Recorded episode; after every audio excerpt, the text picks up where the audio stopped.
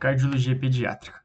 O sopro inocente se caracteriza por um sopro sistólico de curta duração, que melhora na posição supinada e é, uma, é um sopro que piora em posição ortostática, né, posição uh, sentado. As, cardi as cardiopatias congênitas acianóticas não têm necessidade de tratamento endocardio profilático, só as cianóticas. Lembrando da circulação fetal, que existem três estruturas próprias, que são o ducto venoso, que tem a ligação da via umbilical para a via cava inferior, onde tem um desvio de 50% do fluxo sanguíneo, né? E daí ele acaba não sendo desviado para o fígado, né, por causa dessa, desse desvio. Tem uh, o forame oval também, que tem uma comunicação entre os átrios, de direita para esquerda, e que ele desvia 90% do, do fluxo. Também tem a, a, o canal arterial que vai comunicar as grandes artérias. Uh, lembrando das, das cardiopatias, uh, as, as cardiopatias uh, da, da comunicação intra, intraarterial, que tem o desdobramento fixo de B2, onde é mais audível em borda external superior. A comunicação interventricular é uma cardiopatia congênita mais comum e o tratamento tem que ser feito uh, na uma bandagem da artéria pulmonar em multi, se existem múltiplas comunicações interventriculares. E só lembrando que uh, ao longo das primeiras semanas de vida que, que vai se manifestar, porque vai abrir o shunt né, do, da comunicação. Também existem os defeitos do septo atroventricular, que é típico na síndrome de Down. E também pode acontecer na, na síndrome de Edwards, né, que tem uh, uh, que é a trissomia do 18, que acontece mais de 90% delas, né, da síndrome de Edwards, tem cardiopatias, né, que são uh, elas, só lembrando aqui, que são defeitos do septo ventricular e do ducto arterioso e da doença polivalvar, tá? principalmente a polivalvar. Uh, outra cardiopatia acianótica é a persistência do canal arterial, sigla PCA. A gente lembra que tem um sopro contínuo, que a gente chama em maquinária, principalmente no foco pulmonar, e tem essa pressão uh, arterial divergente e com amplitudes de pulso, né, no exame físico. Lembrando que pode complicar a insuficiência cardíaca congestiva e, uh, e ela, a persistência ela tem um aumento da, da pré-carga. O tratamento a gente acaba fazendo com indometacina ou o ibuprofeno, né, que são MINDS. Também existe o retorno venoso pulmonar anômalo parcial, menos frequente.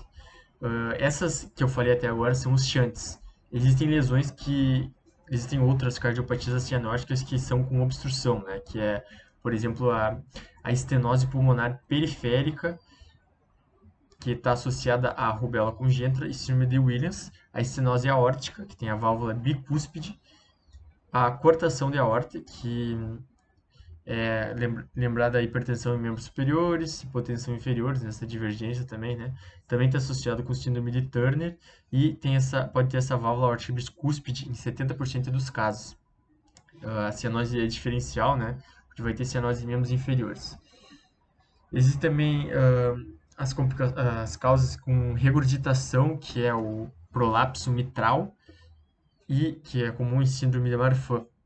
E também tem a regurgitação tricúspide, que pode acontecer na asfixia neonatal, que vai causar isso aí. Só lembrando que existe um desdobramento fisiológico na inspiração pela queda da pressão intratorácica, né, que vai atrasar a artéria pulmonar. E só lembre então do, do sopro sistólico, uh, que é o sopro inocente, né, a gente acaba falando do, do sopro inocente, sopro sistólico, que, que ele acaba sendo uh, de curta duração, e melhor na posição supinata. Bom, uh, essas foram as cardiopatias acianóticas. Agora, falando um pouco das cardiopatias cianóticas, a gente tem que lembrar que existem as cardiopatias que, que têm um hipofluxo pulmonar, né? Por exemplo, a tetralogia de Fallot, que é o, a estenose da válvula pulmonar, a hipertrofia do ventrículo direito, o, o ACIV, né? E a, a abertura normal entre o ventrículo esquerdo e o ventrículo direito, que é pela horta normal dele lembrando das, da clínica, né? Claro que pode ter eh, crise de hipóxias e é comum nos primeiros dois anos, né? Mas é claro que pode acontecer uh, com os lactentes que eles são pouco cianóticos e se são mais graves são rosados. Uh, o tratamento, então, a gente faz uh, posicionamento do paciente em, em posição genitopeitoral. Tem que fazer oxigênio, pode fazer morfina e bicarbonato endovenoso. Tratamentos refratários, a gente acaba usando fenilefedrina, né? E depois a gente usa o propanolol. Uh, pode fazer também cirurgia, né? Aquelas Blacklock Talzig, cirurgia definitiva também.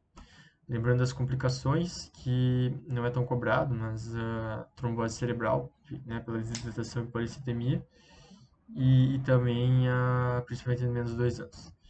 Uh, anomalias de Epstein. Essa é uma outra cardiopatia cianótica. Ela é uma válvula tricúspide regurgitante que tem o ato direito hipertrófico com que acaba tendo excesso de volume, então no ato direito, né? E que passa pelo forame oval e o ato esquerdo que vai levar a cianose. Pode ter também o bloqueio de ramo que direito, né, que pode fazer o diagnóstico. E o tratamento então da dessa anomalia de Epstein, a gente usa a prostaglandina. Essas foram as cardiopatias de hipofluxo pulmonar.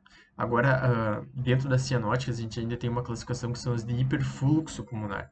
A transposição de grandes vasos, né, uh, que tem uma uh, que acaba tendo que a circulação pulmonar é sistêmica, elas não se comunicam, né? Pode ter CIV associado, né, fator de risco filhos de mães diabéticas e homens também. A clínica a gente acaba tendo a segunda bolha única na ausculta cardíaca, né, que é a aorta anterior à artéria pulmonar, e, e também tem, uh, tem outras, né, como o septo ventricular íntegro, que a gente vai usar a prostaglandina também, uh, o retorno venoso e uh, a transposição de grandes artérias com CIV, né, que eu tinha falado antes. A síndrome do coração esquerdo hipoplásico é outra cardiopatia cianótica que acaba tendo atresia aórtica, atresia mitral, hipoplasia da aorta ascendente e atresia tricúspide do ventrículo esquerdo. Uh, o tratamento, então, uh, tem vários estágios, são três estágios né, da cirurgia de Norwood, que é o, o, o segundo estágio é anastomose de Glenn e o terceiro é o procedimento de Fontan. Esse é, procedimento de Fontan já foi cobrado em provas. A clínica, então, tem que lembrar que a síndrome do coração esquerdo hipoplásico acaba tendo um acometimento súbito no recém-nascido, né, com cianose, taquipneia e taquicardia.